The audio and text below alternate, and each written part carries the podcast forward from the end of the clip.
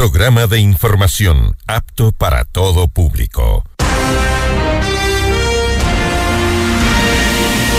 FM Mundo 98.1 presenta Notimundo a la carta. 60 minutos de información actualizada y entrevistas a profundidad. El mejor noticiero a la mitad de la jornada. Conducción Gisela Bayona. Dirección de Noticias, María Fernanda Zavala. Dirección General, Cristian del Alcázar Ponce. Este noticiero es transmitido en directo en la app de OnePlus, www.oneplus.tv, canal 14 de Extreme, canal 14 de CNT y canal 14 y 514 de Claro TV.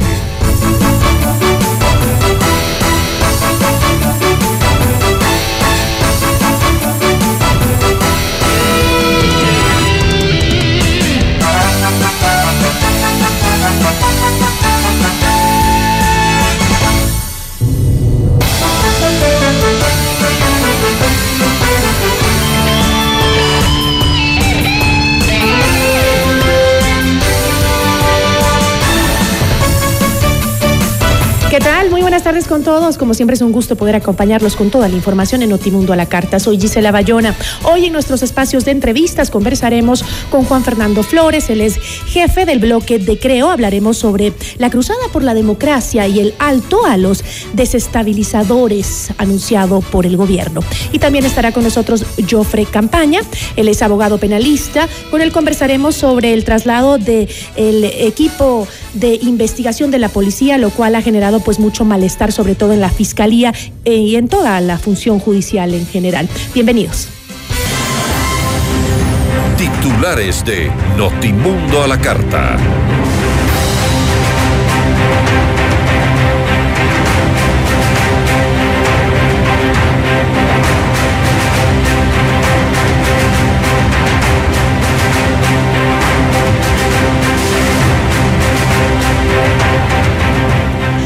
La Policía Nacional trasladó al equipo de investigación de la Fiscalía para cumplir otras funciones. El Ministerio Público calificó a esta decisión como arbitraria e inoportuna. El ministro de Gobierno Henry Cucalón negó que el Estado trasladó que el traslado de los policías asignados a la Fiscalía sea una intromisión en la justicia. La Asamblea y la Corte Nacional de Justicia expresan su preocupación y critican el cambio del equipo policial de investigación que apoya a la Fiscalía. El alcalde electo de Guayaquil, Aquiles Álvarez, dijo que los problemas dentro del municipio de Guayaquil son graves en materia económica. El presidente Guillermo Lazo no acudió a la Asamblea para comparecer sobre el caso Encuentro, en el que se investiga una presunta red de corrupción en las empresas públicas. La Corte Nacional de Justicia declaró culpables de delincuencia organizada al excontralor Pablo Celi y 10 personas más. Los sentenciados deberán pagar una indemnización de 1.3 millones de dólares y multas por 216 mil dólares. El ministro de Transporte revela que la excesiva carga burocrática retrasa las soluciones viales en la Amazonía. La declaratoria de emergencia en la zona pretende atender las afectaciones que ha producido la erosión del río Coca en Napo. En lo internacional, el gobierno de Colombia y la guerrilla del ELN instalaron diálogos en México para concretar un cese al fuego bilateral. Luego de una semana del devastador terremoto en Turquía y Siria, ascienden a más de 35 mil el número de personas fallecidas. Notimundo a la carta. Buenas tardes y bienvenidos. Notimundo a la carta, una opción para mantenerse informado. Ahora las noticias.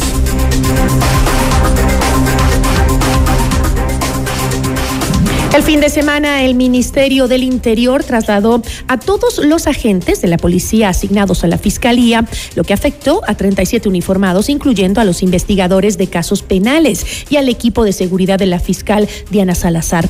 El Ministerio Público calificó a los cambios como una clara intromisión en la justicia, mientras que la policía respondió que los traslados son parte de un plan de rotación del personal rutinario, pues se cumplieron los periodos legales. La mañana del domingo 12 de febrero, la fiscal emitió un nuevo comunicado donde se informó el envío de un, oficio, a Juan Zapata, ministro del Interior, para que deje sin efecto el traslado. Para el Ministerio Público, esta decisión denota una clara intención de mermar la tranquilidad y poner en zozobra la integridad del personal de la Fiscalía.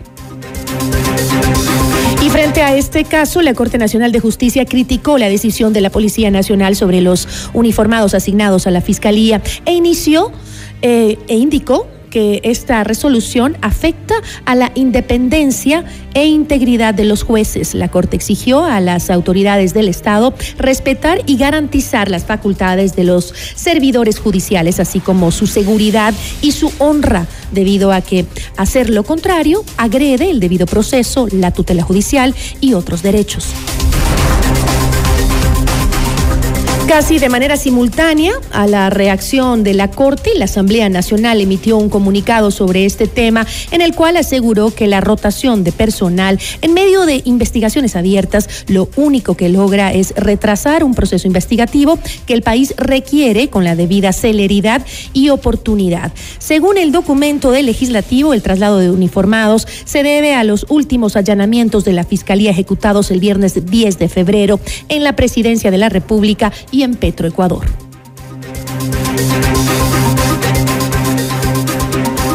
Y el ministro del Interior, Juan Zapata, defendió la decisión de la policía y aclaró que él jamás ha dispuesto tapar actos irregulares.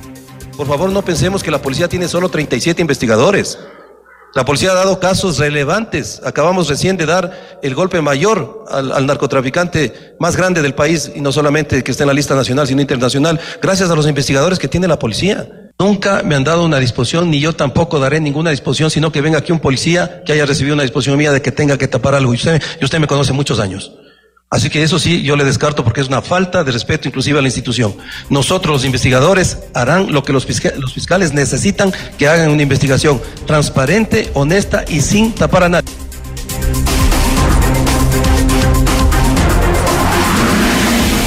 La Federación Latinoamericana de Fiscales emitió un comunicado en el que expresó su preocupación sobre el traslado del personal investigativo de la policía y lo calificó como un acto inconsulto y arbitrario que promueve la sospecha de una intención de entorpecer eh, trámites de la investigación penal, en especial de delitos graves y de actos de corrupción, según cita el documento en el que se exhorta a garantizar una independencia judicial, pues esta constituye un derecho humano fundamental. Y el ministro de Gobierno, Henry Cucalón, señaló que el personal de la policía le informó que esta eh, decisión ya estaba planificada hace varios meses, pero que había sido dilatada. Las distintas instituciones del Estado y sus máximos dirigentes deben estar para trabajar en conjunto, articuladamente, no como enemigos. El verdadero enemigo es el crimen organizado y el narcotráfico.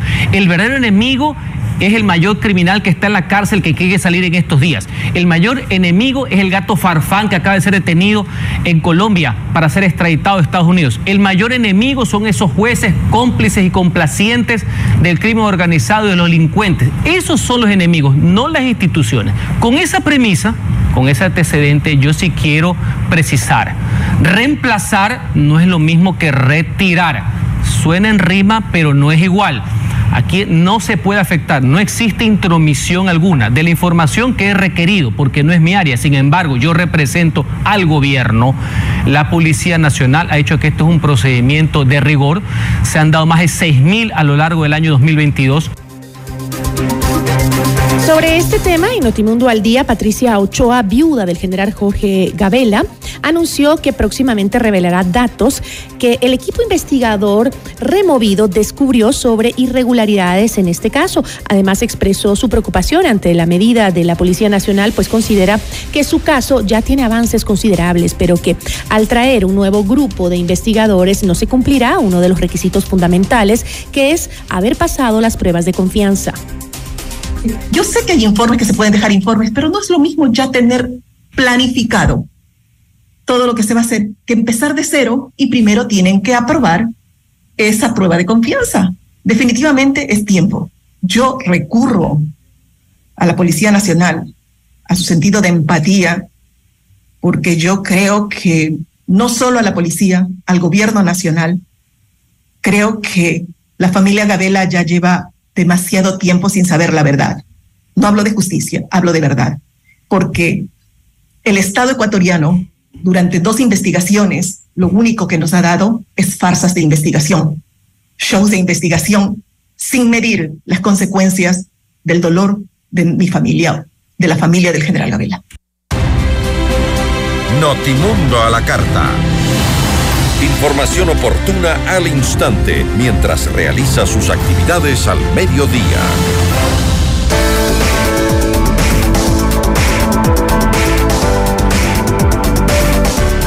En Casa Vaca transforma lo imposible en posible y sueños en libertad, porque un Toyota exonerado eh, todo es posible. En Vaca recibe asesoría personalizada en la compra de tu Toyota libre de impuestos. Toyota es Vaca. Beneficio exclusivo para personas con discapacidad presentando el documento habilitante.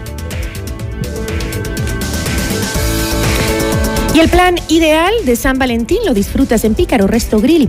Este lunes 13 atendemos en horario normal para que puedas celebrar esta fecha especial. Disfruta de un menú exquisito en el almuerzo y también en la cena. Y en la noche música en vivo con la mejor propuesta.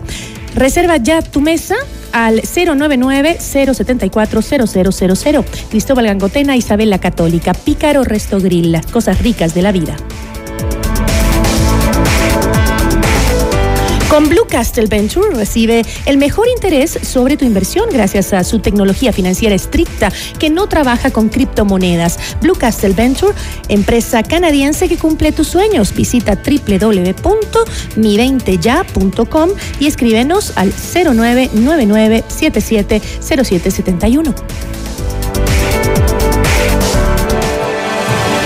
Regresamos en instantes con Gisela Bayona en Notimundo a la Carta. Decisiones con Jorge Ortiz. Viernes 8 horas. Reprise sábado 12 horas y domingo 10 horas. Inicio del espacio publicitario. Con el auspicio de Banco Guayaquil. Primero todo.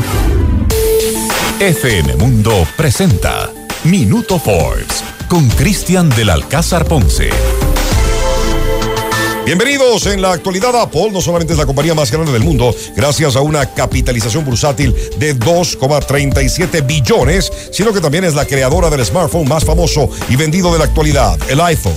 No obstante, todo esto solo fue posible por un pequeño dispositivo electrónico ilegal desarrollado por Steve Jobs y Steve Wozniak, los padres de la tecnología. En el libro Explotando el teléfono, escrito por Phil Lapsley, se relata la historia de la caja azul, un equipo que marcó un antes y un después ya que el propio Jobs expresó estar 100% seguro de que de no haberlo fabricado, no habría existido Apple. Encuentre Forbes Ecuador en Supermaxi. FM Mundo presentó Minuto Forbes con Cristian del Alcázar Ponce. Patrocinado por. Hola, ¿qué tal? Mi nombre es Jonathan Río Frío Rodríguez y mi local se llama Ferretería Norte JR de verdad se hacen variedad de transacciones. Descargas de telefonía celular, cargas de televisión, de internet. Realmente se hace de todo. Un banco del barrio no es solo un pequeño negocio. Es también el lugar donde puedes realizar recargas de celular, televisión pagada e internet. Pagar tus servicios básicos, enviar o cobrar giros nacionales y del exterior en pocos minutos y cerca de casa. Banco del barrio, en el corazón de tu barrio. En tu mundo, esta es la hora. Son las 13 horas, con 16 minutos. Seamos puntuales, FM Mundo. Hoy yo quiero vivir, decorar, al estilo Grifine Home Center. Para construir, decorar, mejorar tu hogar. Para pisos y paredes hoy tenemos más. ¿Quieres mejorar tus ambientes?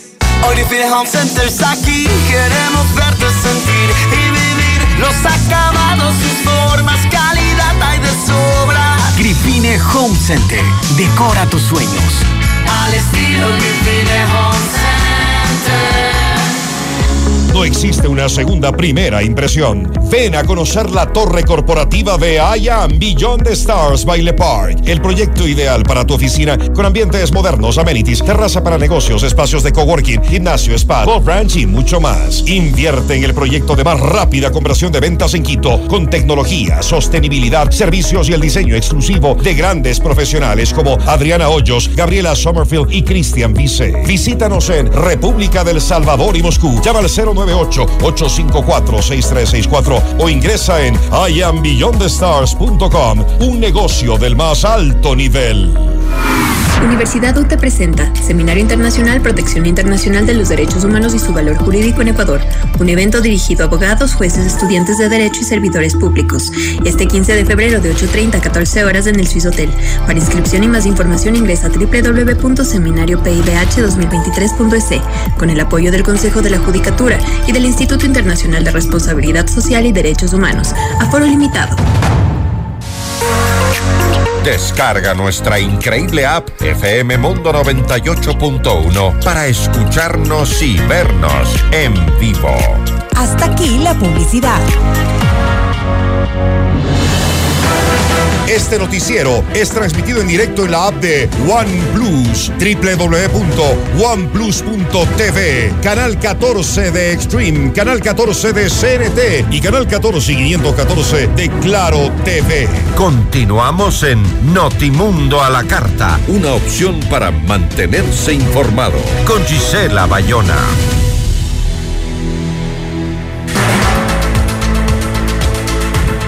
Revisamos actualización de la información internacional junto a nuestra cadena aliada CNN en español. Hola, soy Marisabel Houston desde Atlanta y estas son las cinco cosas que debes saber a esta hora. Estados Unidos, un juez del condado de Fulton, en Georgia, hará públicas algunas partes de un informe de un jurado investigador que indagó las acciones de Donald Trump después de las elecciones de 2020 en el estado, pero no recomendaciones específicas de acusación. La información se dará a conocer el jueves. Los fiscales en Georgia han investigado agresivamente si Trump o alguno de sus asociados violó la ley al tratar de anular su derrota electoral de 2020 en el disputado estado. Nadie ha sido acusado en el caso todavía y otro jurado o investigador tomará esas decisiones ahora que se presentaron las conclusiones del jurado investigador especial. Seis camiones adicionales de las Naciones Unidas que transportaban ayuda y socorro del Programa Mundial de Alimentos cruzaron el lunes hacia el noroeste de Siria, dijo a CNN la portavoz del programa. Los camiones transportaban alimentos y artículos no alimentarios, dijo la portavoz. Un total de 58 camiones interinstitucionales de la ONU que transportaban ayuda cruzaron al noroeste de Siria a través del paso de Bab al-Hawa desde Turquía desde el jueves, según información proporcionada por la funcionaria. Ucrania cuestionó el lunes la afirmación de Rusia de que había capturado la aldea de Krasnahora cerca de Bakhmut en el este de Ucrania. El portavoz de la agrupación oriental de las Fuerzas Armadas de Ucrania, Sergi Sherevakji, dijo que la afirmación rusa no era cierta y que hay batallas en curso en la localidad. El portavoz agregó que Bakhmut sigue siendo el foco de los principales ataques de Rusia. Esta información fue ratificada por el Ministerio de Defensa de Ucrania, el cual dijo en una publicación de Telegram el lunes que la batalla por Bakhmut continúa.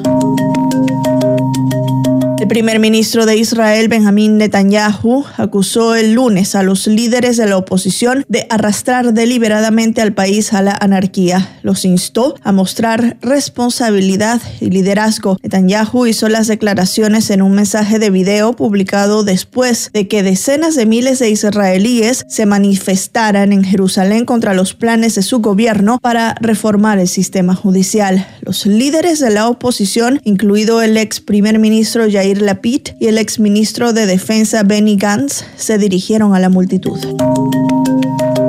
Las Vegas tendrá nuevos residentes. Se trata de la banda irlandesa U2, que anunció su cambio de residencia a la llamada Ciudad del Pecado durante un comercial del Super Bowl. Este otoño boreal, la banda inaugurará el MSG Sphere en The Venation con un espectáculo llamado U2 UV Action Baby Life at the Sphere. El centro de espectáculos, con forma de globo, tiene capacidad para 17.500 personas y contará con tecnología 4D y una pantalla especial que envuelve los asientos.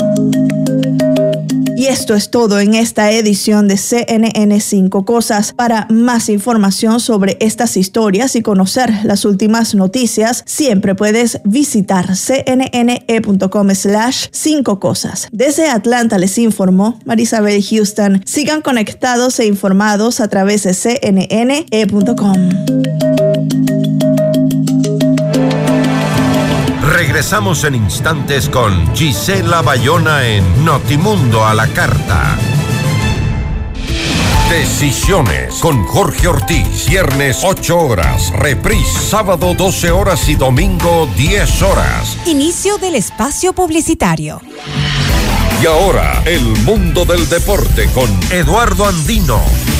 Hola, ¿qué tal amigos y amigas? A continuación las últimas noticias en el mundo del deporte. Brasil derrotó a Uruguay y es el nuevo campeón del Sudamericano Sub-20. Un gol al minuto 84 de Andrei y otro al 92 de Pedriño le dieron el pasado domingo a Brasil el título del Sudamericano Sub-20 de Colombia, después de vencer por 2 a 0 a Uruguay en la última jornada del hexagonal final del torneo juvenil. En el Estadio El Campín de Bogotá, al que asistieron más de 32 mil espectadores, Brasil consiguió su decimosegundo título en el torneo y cerró una participación que tuvo como principales figuras a Andrei y a Víctor Roque, que terminaron ambos como máximos artilleros del torneo con 6 goles. Brasil culminó el hexagonal con 13 puntos, seguido de Uruguay con 12, Colombia con 10, Ecuador con 4, Venezuela con 2 y Paraguay con 1. Hay que destacar que la selección ecuatoriana de fútbol se clasificó al Mundial de Indonesia en la cuarta casilla.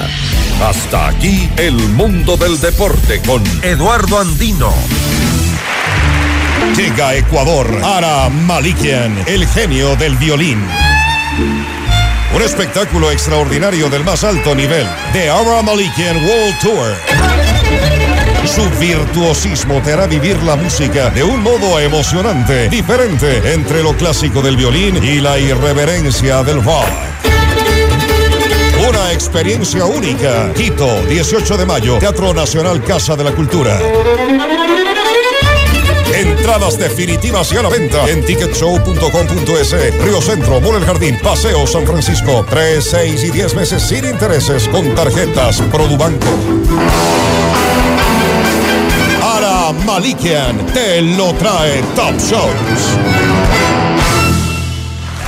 Ahora en Pícaro Resto Grill, de martes a domingo, de 13 a 16 horas. Disfruta nuestro exquisito Lunch Pícaro por solo 15 dólares, incluido impuestos. Deliciosa entrada, plato fuerte y bebida. Y por solo un dólar 50 adicional, un exquisito postre. Te va a encantar. Reserva tu mesa ya al 099-074-0000. Cristóbal Gangotena e Isabela Católica. Pícaro Resto Grill, las cosas ricas de la vida. Todos los programas mírelos en nuestro canal de YouTube, FM Mundo Live. Fin del espacio publicitario. ¿Por qué vas estresado y apurado por la vida? Nosotras te acompañamos todos los días y te invitamos a tomar un café. Somos Nicole, Carla y Marisol. Con buena música, información de actualidad, entretenimiento y bienestar. ¿Qué más puedes pedir desde las 14 horas de lunes a viernes por 98.1 FM Mundo? Este noticiero es transmitido en directo en la app de OnePlus, www.oneplus.tv, canal 14 de Extreme, canal 14 de CNT y canal 14 y 514 de Claro TV. Continuamos en Notimundo a la Carta, una opción para mantenerse informado con Gisela Bayona. Notimundo a la Carta, una opción para mantenerse informado. Ahora las noticias.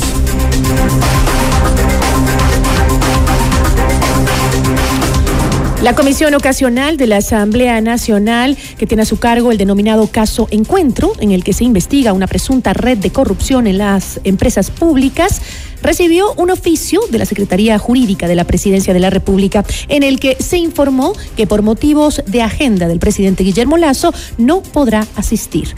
Esto fue rechazado por la presidenta de esa mesa legislativa, la asambleísta de UNES, Viviana Veloz.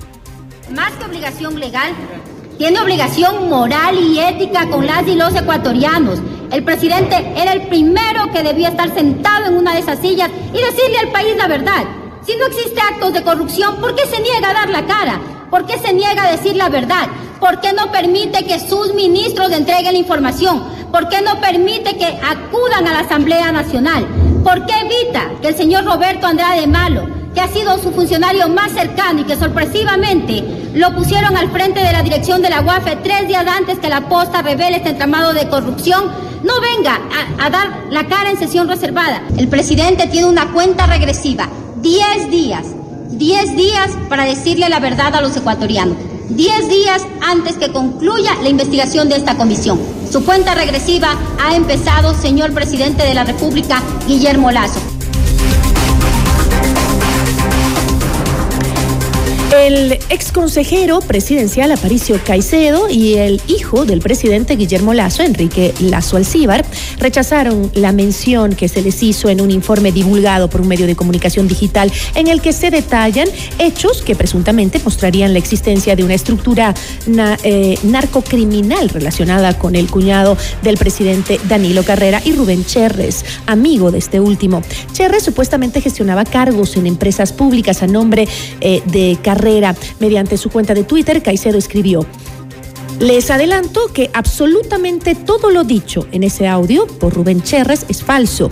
Miente descaradamente. Nunca en mi vida lo he conocido a él, ni he realizado ninguna de las acciones que se describen ahí, posteó Caicedo.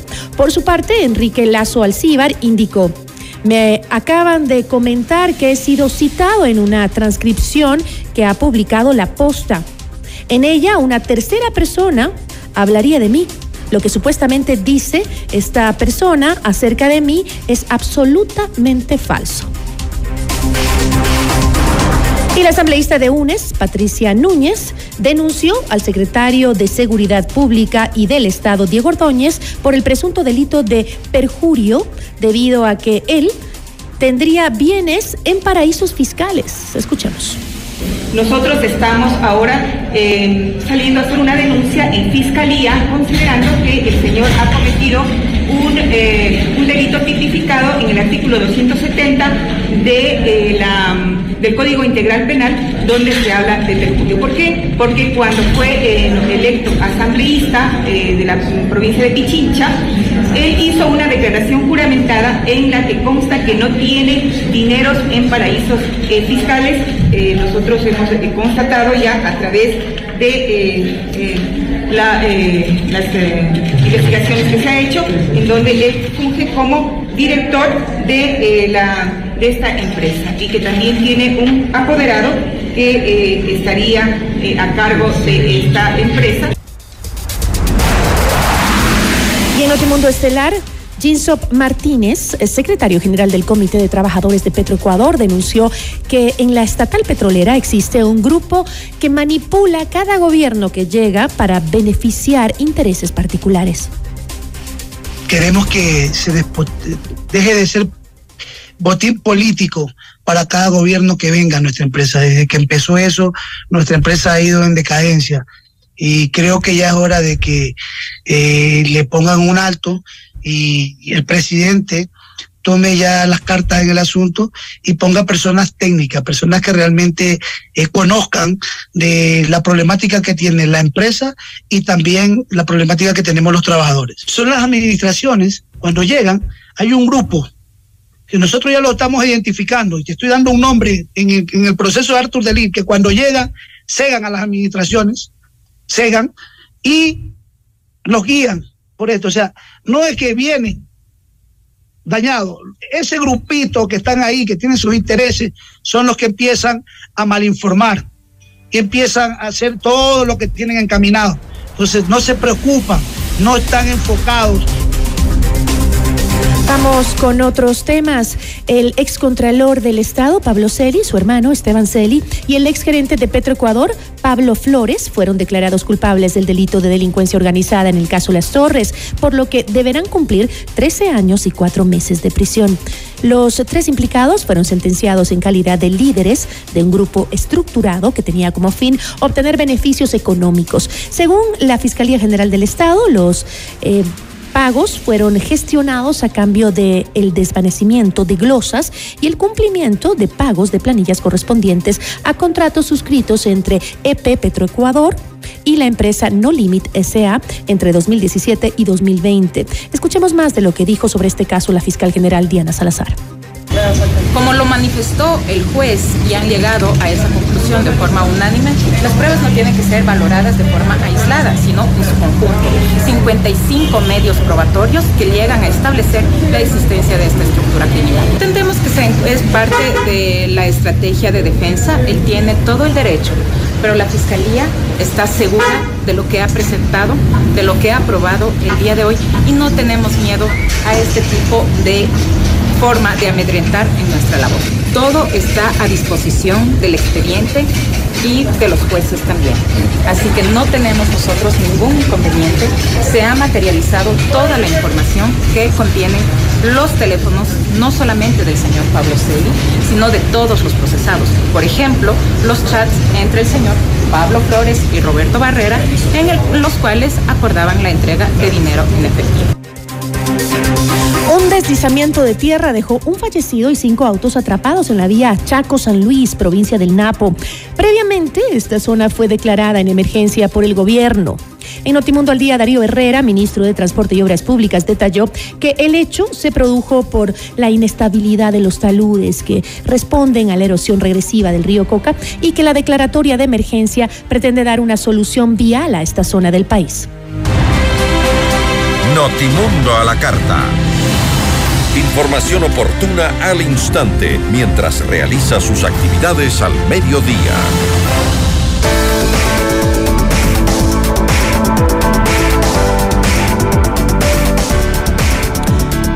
El nuevo ministro de Gobierno, Henry Cucalón, informó que el presidente Guillermo Lazo no acudirá este lunes a dar su comparecencia ante una comisión de la Asamblea sobre el caso Encuentro. ¿Ha roto el Ejecutivo todo tipo de diálogo con el Poder Legislativo? La entrevista a la carta, en diálogo directo con los protagonistas de los hechos. Nos acompaña el asambleísta Juan Fernando Flores, jefe de bloque de Creo. ¿Cómo está, asambleísta? Muy buenas tardes. Muy buenas tardes, muchas gracias por la invitación y un saludo a todos los ecuatorianos que nos escuchan. El eh, ministro Cucalón explicó durante una entrevista que aunque eh, no asista el presidente, el diálogo siempre será positivo para la democracia. ¿Cómo entendemos eso? ¿Cómo funciona para el gobierno el diálogo con la Asamblea cuando el presidente no asiste a los llamados del Poder Legislativo? El proceso corresponde en que nosotros no estamos cerrados como gobierno nacional a debatir y discutir con las bancadas legislativas pero que eso nada tiene que ver o inmiscuirse con las acciones propias que se están ejecutando. Las condiciones para poder convocar al presidente de la República a la Asamblea Nacional están claras en la ley. Y aquí no ha habido claridad por parte de la comisión, que en este caso lo ha convocado ni siquiera de las intenciones, cuando ya hemos visto que ni siquiera envían preguntas tal y como establece la ley para que quien comparece pueda entender cuál es el sentido del porqué. Y eso no puede implicar que entonces, porque no me fue una comisión, yo no dialogo, porque entonces no existe una voluntad real, sino más bien una posición de capricho. Y que en función de eso nosotros no estamos cerrados, estamos haciendo los acercamientos necesarios para yo tendré una reunión con el ministro de Gobierno, Henry Cucalón, para no solo poder establecer esta hoja de ruta, sino poder determinar y definir justamente cómo manejar desde la vía política todos estos elementos. Pero asambleísta, ¿no, ¿no tiene acaso las autoridades de elección popular la obligatoriedad de acudir a las comparecencias de la Asamblea Nacional como órgano representante de todos los ciudadanos? Sin duda, pero en el caso del presidente de la República, incluso por eh, dictamen de la Corte Constitucional en un caso anterior, se establece que en el caso del presidente de la República las comparecencias serán solo bajo las posiciones de los juicios políticos. Por eso las demás instituciones, las demás instituciones o sus representantes se han comparecido y asistido tal y como ha sido establecido, pero la Asamblea Nacional ya intentó esto previamente, por ejemplo en Pandora Papers, ya lo ha hecho en otras ocasiones y se ha explicado que además existen elementos legales que son los que validan este, este punto. Y allí el gobierno nacional no ha estado cerrado ni a dialogar ni a participar y mucho menos en casos de investigación poder participar con toda la información necesaria para que la fiscalización sea real y transparente. Ahora, este, entonces me está diciendo usted que el presidente no estaría incumpliendo con sus funciones eh, por no acudir a la comparecencia. No incumplen sus funciones porque hay elementos legales que justamente caracterizan, en el caso del presidente de la República, la asistencia a estos temas. Ahora, este, la comisión ocasional eh, que está presidida por la asambleísta Viviana Veloz de UNES, quien pues entregó el pasado 9 de febrero la solicitud de comparecencia al primer mandatario para este día lunes, eh, ella está encargada de la investigación de una supuesta red de corrupción. Em, el llamado a Guillermo Lazo se dio tras la aprobación de todos los miembros de la comisión, pero el presidente pues eh, no está obligado a asistir. Eh, pero según eh, Veloz, pues Lazo debería asistir por obligación moral, dijo la asambleísta. ¿No tiene el gobierno la intención de aclarar estos hechos alrededor del caso Encuentro en una investigación que no sea hecha por el mismo Ejecutivo, sino un poco más, digamos, eh, de forma independiente? Tiene toda la intención y por eso han asistido los diferentes funcionarios que han sido convocados tanto de ministerios como de otras instituciones públicas. Pero eso no quiere decir que de la intención pasen al abuso de algo que no permite que la ley pueda ejecutar. Y si fuese el caso nosotros hemos dado todo el apoyo y respaldo para que quienes asistan puedan responder justamente a las preguntas. Incluso le doy un detalle. La ley establece que en las comparecencias deben ser enviadas preguntas para que la persona cuando llegue sepa el contexto bajo el cual se lo está convocando. Aún así, el día viernes tuvimos, por ejemplo, al canciller y el presidente de las empresas públicas en la comisión. No se les envió consultas y aún así ellos decidieron quedarse a responder las preguntas que tengan porque ahí es donde está la voluntad de la transparencia. Pero eso no se debe confundir, y ahí sí también quisiera, en el mejor de los sentidos, corregir algo sobre lo que acaba de mencionar. la investigación no la está realizando el Ejecutivo, la investigación la realiza la Fiscalía General del Estado, justamente como un órgano competente y autónomo de las funciones del Ejecutivo. Por lo tanto, es que desde allá se está llevando y nosotros estamos dando todas las voluntades que se pueda para poder clarificar y aclararle este presunto a los ecuatorianos. En medio de esto, en la mañana de hoy, eh, el medio de comunicación digital La Posta presentó un informe policial que vincula al ciudadano Rubén Cherres con la estructura criminal conocida como la mafia albanesa, organización criminal internacional vinculada al narcotráfico, con la presentación de imágenes y grabaciones telefónicas producto de las investigaciones policiales que comprobarían que al menos eh, eh, se dio una reunión entre Cherres e integrantes de esta mafia en la ciudad de Guayaquil. Em, en medio de estas investigaciones periodísticas, eh, parecería que el oficialismo sigue considerando que no es necesaria la respuesta del presidente ante la Asamblea. Como usted dijo, no tiene en este momento la obligatoriedad de asistir, pero sin embargo, este, eh, hay, hay o no hay una intención de que el presidente aclare esta situación. Yo creo que hay un tema que debemos tener cuidado cuando salen nuevas informaciones sobre presuntos hechos y voy a explicar por qué. Porque la convocatoria incluso fue hecha por otro tema. Recién lo de la investigación sale el día de hoy y aún así las autoridades que asistieron respondieron preguntas sobre lo de hoy, lo del fin de semana y las semanas anteriores. Entonces no es un tema de si el presidente va es quien aclara o no aclara que existe una presunta red, la red necesita de instituciones y funcionarios para que esto pueda darse. Y para ello han acudido nuevamente los principales de las carteras de Estado que han sido convocadas para poder dar la información pertinente e inherente a que permita clarificar. Si aquí se quiere generar un elemento desde la moral y la ética, ya señalando a una sola persona como responsable, entonces para eso no hagamos investigación, sino solo señalemos. Tanto así que el día viernes le consultamos a la fiscal general del Estado si tras las investigaciones que ellos han llevado a cabo existe alguna responsabilidad o han demostrado que existe vinculación del propio presidente en esta red y ella ha mencionado que hasta el momento no se ha dado y que es muy temprano poder definir ello. Así que yo creo que aquí la Asamblea Nacional debe convertirse en la Fiscalía General del Estado y a su vez en fiscal, juez y parte. Así que hay que tener cuidado cuando la política quiere atravesar responsabilidades que no nos competen. Eh, ¿No cree usted, asambleísta, que con esta decisión el presidente está perdiendo, eh, o el gobierno en sí, su último espacio de acción dentro de la Asamblea Nacional? La Asamblea Nacional tiene una dinámica propia de la fiscalización. Si en cada proceso de fiscalización los gobiernos, cuales fueran, tuviesen una posición de que al, de las negativas de asistir o responder pierden sus espacios, entonces tendríamos que evaluar cómo hemos llegado hasta el punto tal donde estamos hoy en democracia. Función de ello son posiciones válidas, inherentes, definitorias de cada uno de los funcionarios y los gobiernos. Y nuevamente nunca se ha dado la negativa a participar. Nunca se ha dicho que no se quiere conversar, al contrario, se ha dado toda la voluntad para que los funcionarios convocados correspondan, pero también dentro del marco de la ley, más allá de las posiciones que puedan tener quienes presiden o manejan una comisión. Se nos, se nos bajó un poco el audio, eh, asambleísta. Eh, después del referéndum, eh, no sé si me escucha, ¿sí me está escuchando, asambleísta? Sí, escucho. Después, de, después del referéndum, regresó el fantasma de la muerte cruzada al Ejecutivo y también a la Asamblea. ¿El oficialismo ha tomado en cuenta nuevamente esta posibilidad? No es nuestra posición, son algunas personas que han dicho o han mencionado que consideran que el Ejecutivo debería realizar pero ellos no son ni voceros del gobierno, ni mucho menos pertenecen en el ámbito legislativo a nuestra bancada. Por lo tanto, son posiciones directamente de manera individual. Yo he sido claro y después de las elecciones muy enfático quienes tienen la muerte cruzada como salida se quedarán en ese sentido con las ganas porque no es la posición del gobierno. Nosotros sí fuimos electos para llegar a estos espacios y hacer los cambios necesarios.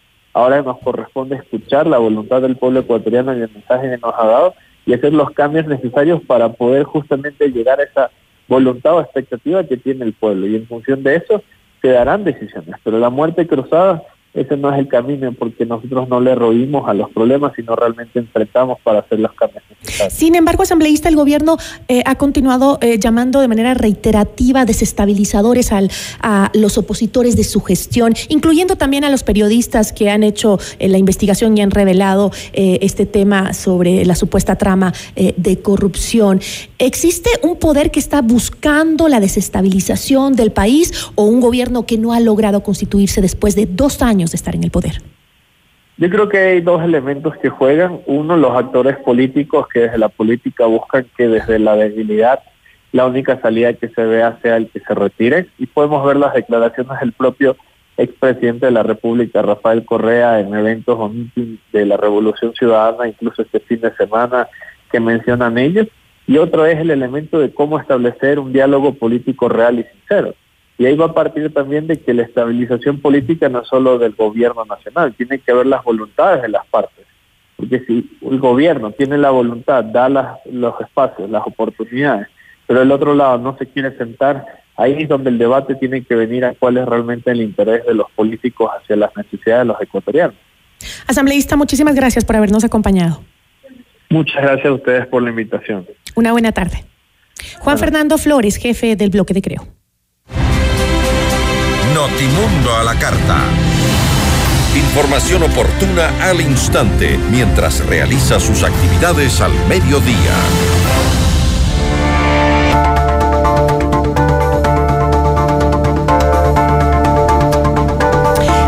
Clara intromisión en la justicia, ha calificado la Fiscalía General del Estado, al traslado de los agentes de la Policía Nacional asignados a esta institución. ¿Es común un traslado de agentes en medio de investigaciones donde el gobierno se ve involucrado? La entrevista a la carta, en diálogo directo con los protagonistas de los hechos. Nos acompaña Joffre Campaña, él es eh, abogado penalista. ¿Cómo está? Muy buenas tardes, doctor. Buenas tardes, un gusto siempre estar con ustedes. Muchísimas gracias. ¿Cuál es la intención de este traslado de agentes que estaban asignados a la Fiscalía? Bueno, creo que eso da lugar a muchas elucubraciones, muchas hipótesis, ¿no? Eh, saber exactamente cuál es la intención es muy difícil. Eh, de una parte, el gobierno sostiene que es un cambio rutinario que no afecta en nada. De otra parte, la fiscalía argumenta que implica una intromisión en las tareas de investigación. Y por tanto, saber cuál es verdaderamente la razón es muy difícil. Eh, yo creo que esta mañana escuchaba al coronel Zapata, el ministro del Interior, dar las explicaciones y las explicaciones, a mí al menos personalmente, no me quedan del todo, no, no, no las percibo convincentes, porque una cosa es la legalidad de una medida, y es indudable que es legal los cambios, las rotaciones, pero otra cosa es la oportunidad de la medida. Eh, y le pongo un ejemplo para que se entienda muy bien. Pensemos que en la crisis que vive el Ecuador en general, el gobierno decidiera construir el estadio de fútbol más grande del mundo. Ah, es legal, sí, pueden hacerlo, sí, pero sería altamente inoportuno, una barbaridad en la toma de decisión. Acá es lo mismo, puede ser que sea legal, pero justamente cuando la fiscalía está investigando temas muy graves, tremendamente graves, no le pueden quitar el equipo completo aun cuando le pongan otro exactamente igual. Porque además, este tipo de decisiones por mandato constitucional deben ser coordinadas. Es decir, debe el ministro sentarse con la señora ministra y decirle, mire, tenemos esta situación, vamos a tener que hacer unos cambios, ¿qué es lo que usted opina? De los 37 funcionarios, ¿qué le parece si hacemos una, un reemplazo programado? Tres policías cada mes, cinco policías cada mes, etcétera o, enviamos de una vez a los nuevos para que vayan empapándose en los casos y así en tres, seis, nueve meses podemos hacer un cambio total. Esto tiene que coordinarse. Lo que es inexplicable es que de un momento a otro se dé la orden, se van 37, entran 37 nuevos y una cosa sí es cierta, es que es muy difícil para un investigador empaparse en decenas de casos que tienen miles de páginas de investigación. No es lo mismo quien ha venido siguiendo el caso durante algún tiempo o desde los inicios de la investigación que alguien que llegue prácticamente en la mitad o al final del camino. Entonces sí hay una afectación, sin duda. Pero fuera del tema de la afectación, que, es evidente, este, eh, usted lo ha explicado, usted dice también que no sería ilegal, pero sin embargo, en un comunicado, eh, la Fiscalía explica que con base en el Código de Entidades de Seguridad, el traslado de personal sería ilegal. El artículo 137 de esa norma establece que la Fiscalía eh, preside el Sistema Especializado Integral de Investigación, Medicina Legal y Ciencias forenses. Desde esa posición, la Fiscalía tendría la cobertura legal para dirigir y coordinar sobre el personal policial eh, técnico investigativo de las entidades operativas del sistema, sin estar sujeta a eh, oficialidades de ningún tipo. Eh, sin embargo, al igual que usted, eh, el, ministro de Gobierno, Henry Cucalón, también dijo que no sería ilegal. Entonces, aquí, ¿quién tiene la razón? O sea, ¿es o no es ilegal? Si está explicando la Fiscalía en base a justamente un artículo del Código de Entidades de Seguridad que es completamente ilegal. No solo que afecta, sino que también es ilegal. Es evidente que ante disposiciones legales como la que usted acaba de citar, caben varias interpretaciones y no se trata en un momento dado de saber quién tiene la razón o quién no, porque son interpretaciones, ambas válidas. Y normalmente cuando hay este tipo de oscuridad en una norma, lo que se hace o debería hacerse es consultarle al Procurador General del Estado para que dé una explicación sobre el entendimiento real de la disposición. ¿Qué es lo que pasa? Hay dos escenarios. Una cosa es quién dirige técnicamente la investigación y evidentemente esa potestad, titularidad es de la Fiscalía. Es decir, la Fiscalía jamás podría permitir que un ministro, cualquiera que sea, dé lineamientos sobre cómo realizar una investigación que está a cargo de la Fiscalía. Eso es indudable. Pero, ¿quién es la autoridad nominadora? Es decir, estos policías son empleados públicos de quién? Son miembros de la Policía Nacional y por tanto están sujetos a las disposiciones en cuanto a traslados, etcétera, del Ministerio del Interior. Por eso le decía, hay dos interpretaciones sin duda. En mi opinión, no hay una ilegalidad, pero sí creo que hay una falta de coordinación absoluta, una decisión poco prudente, por decirlo menos. Creo que es una equivocación del Ministerio del Interior y me parece que lo que debería hacerse es reintegrar de inmediato a esos 37 miembros de las investigaciones. Pero hay que tener un enfoque muy claro. Una cosa es la potestad de direccionamiento de las investigaciones, que es de la Fiscalía, y otra distinta es lo que tiene que ver con los salarios, por ejemplo, quién le paga los salarios. No es la Fiscalía, es la Policía Nacional y por tanto, quien decide ascensos, traslados, etcétera, es el Ministerio del Interior. Hay, lo, lo que pasa es que en sociedades normales estas cosas se coordinan no se toman decisiones unilaterales y porque el, impacto es grave. Esta em, decisión inconsulta, como dijeron algunos, eh, inoportuna otros, eh, ¿cree que usted, eh, usted que está vinculada a que el gobierno estaría intentando aplazar las investigaciones de la Fiscalía sobre el caso Encuentro y las nuevas denuncias de supuestos vínculos con mafias internacionales? Esa es otra teoría que tienen algunos sectores, sobre todo del lado opositor. Si esa fuera la verdadera razón, sería gravísimo sería gravísimo porque implicaría que desde el gobierno nacional se busca premeditada, dolosamente, interferir en una investigación de la fiscalía y eso es simplemente inadmisible. Entonces, yo confío en que sea una decisión inconsulta, que sea una decisión errada, equivocada y que como tal puede ser revertida. Ahora, si no es revertida de manera inmediata hoy, mañana a primera hora, entonces sí hay muchos motivos para dudar cuál es la real intencionalidad. Y si la intencionalidad fuera que no se investiguen estos gravísimos casos, estaríamos ante una ruptura evidente de la separación de poderes con todas las implicaciones que yo puedo. Pero, eh, doctor, eh, en el caso de que eh, igual el gobierno este, cambie de opinión y retire esta decisión, em, creo que este tipo eh, de decisiones del gobierno lo que genera es justamente dudas, críticas en contra del gobierno y su manejo en estos casos de corrupción eh, en su contra que eh, pues han generado un escándalo que preocupa a todo el país. ya ese tipo de acciones no ahondan esa situación, esa, ese sentido de inseguridad e inestabilidad que tiene la ciudadanía con respecto al accionar del gobierno.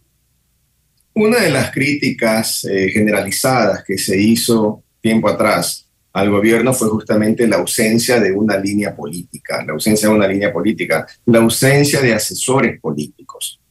Hoy se ratifica, es decir, parece ser que lo que hemos vivido, este remesón de nombramientos en los últimos días, pues no ha cambiado el fondo y no quiero, cuidado, echar responsabilidad ni mucho menos sobre el ministro de Gobierno, porque a él no le compete como tal, es competencia del Ministerio del Interior.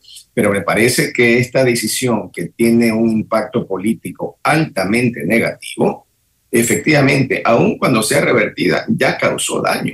Y eso es lo que lamentamos muchos, porque esa falta de asesoría no es solo jurídica, no es solo eh, en los varios aspectos de lo que el primer mandatario tiene que hacer y, ordenar y conocer, sino que hay una ausencia de visión política, de decisiones que son trascendentes.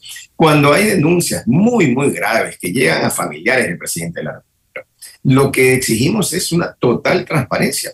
Y evidentemente decisiones de este tipo no ayudan a esa transparencia, sino que por el contrario, ponen en duda si existe transparencia. Ahora, que es decisión de un funcionario, el coronel Zapata.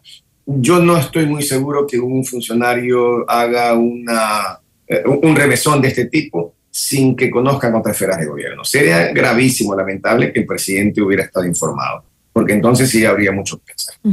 Y justamente eh, frente a esto, la Corte Nacional de Justicia exigió a las autoridades del Estado respetar y garantizar las facultades de los servidores judiciales, así como su seguridad y su honra y dijo, eh, ya que hacer lo contrario agrede el debido proceso, la tutela judicial y otros derechos.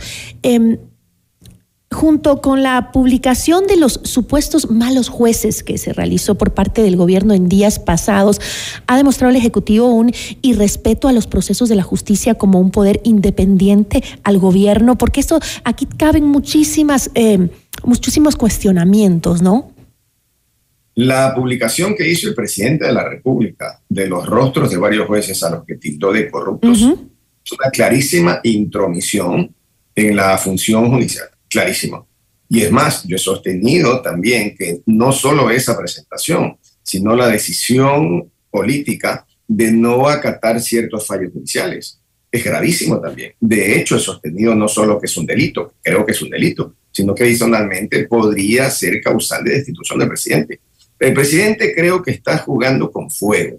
Es un momento muy difícil para la República. Y en ese momento de dificultad lo que se exige de los funcionarios, de todos, es que cumplan con las atribuciones que son constitucionalmente asignadas. Pero cuando una función, cualquiera que ésta sea, empieza a meterse con competencias o atribuciones de otra función, ya eso es irregular. Pero cuando lo hace el presidente de la República, es tan grave que es causal de destitución. Entonces, me parece que no se está obrando con la prudencia con la que debiera orarse y sin duda alguna el presidente de la República tiene también parte de responsabilidad. Y desde luego, los asesores que lo llevan a tomar estas decisiones tan equivocadas. Doctor, muchísimas gracias por habernos acompañado. A ustedes, muchísimas gracias. Una buena tarde.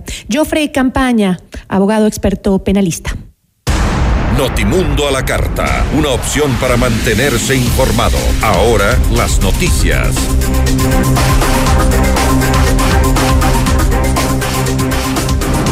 La Comisión Nacional Anticorrupción emitió un comunicado en el que solicita a la vicepresidencia detalles del proceso de adquisición de 322 ambulancias. En el documento, la comisión pide que se entreguen detalles, por ejemplo, del país con el que se realizará la compra, las características técnicas de las ambulancias, el respaldo de mantenimiento que éstas tendrían en caso de efectuarse la compra, entre otros aspectos. Frente a esto, la vicepresidencia informó que las interrogantes planteadas fueron dirigidas hacia el Ministerio de Salud. Además, explicó que el proceso de adquisición se realiza en el marco de un convenio específico, tanto con proveedores registrados en el portal de Naciones Unidas, así como con eh, la participación de proveedores locales e internacionales.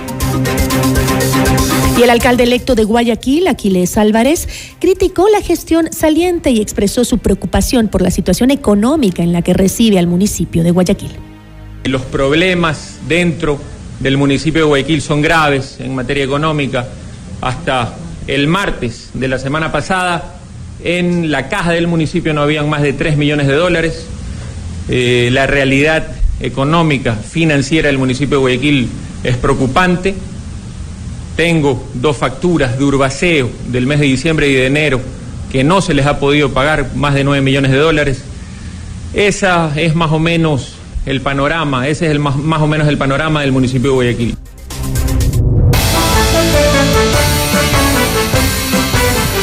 Y este lunes, una semana después del devastador terremoto en Turquía y Siria, el balance oficial de muertes es de 35.225 entre los dos países. El sismo de magnitud 7.8 causó 31.643 muertes en el sur de Turquía, mientras que las autoridades contabilizaron 3.581 fallecidos en Siria.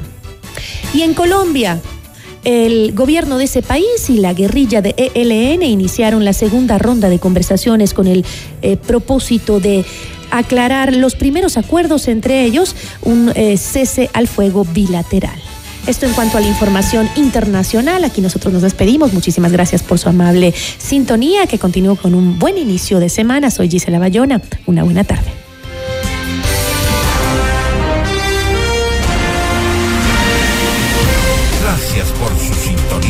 Tarde. FM Mundo 98.1 presentó Notimundo a la carta. 60 minutos de noticias actualizadas y entrevistas. El mejor noticiero a la mitad de la jornada. Conducción Gisela Bayona. Ingeniería de sonido Mauro Olivo. Producción FM Mundo Live Javier Merino. Dirección de arte Laili Quinteros. Coordinación y redacción Fernanda Utreras. Redacción y redes sociales José Martín Muñoz. Dirección de noticias María Fernanda Zavala. Dirección general Cristian del Alcázar Ponce.